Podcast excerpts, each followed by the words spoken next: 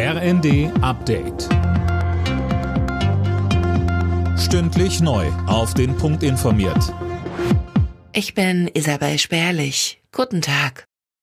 Die Deutschen zahlen im Schnitt derzeit über 40 Prozent mehr für Heizen, Strom und Tanken als vor drei Jahren.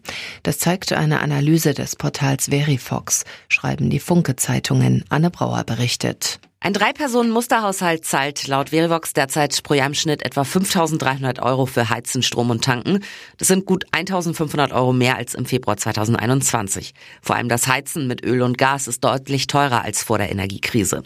Nicht nur Verivox, auch der Verbraucherzentrale Bundesverband rät dazu, sich mal über einen Anbieterwechsel Gedanken zu machen, weil Neuverträge etwa für Strom und Gas oft günstiger sind. Trump macht den nächsten Schritt in Richtung Präsidentschaftskandidatur der Republikaner. Auch bei den Vorwahlen in South Carolina hat er seine Rivalin Nikki Haley deutlich besiegt. Sie will aber trotzdem nicht aus dem Rennen aussteigen. Weitere Waffenhilfe für die Ukraine, die hat Bundesaußenministerin Baerbock zum zweiten Jahrestag der russischen Invasion zugesagt. Sie hatte ihren ukrainischen Amtskollegen Kuleba in der Hafenstadt Odessa besucht.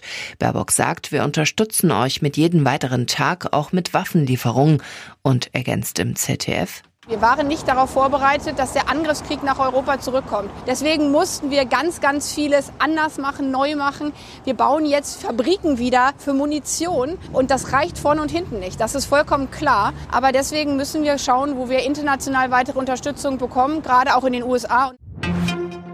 Mehr als eine Woche nach seinem Tod ist die Leiche von Kreml-Kritiker Nawalny an seine Mutter übergeben worden.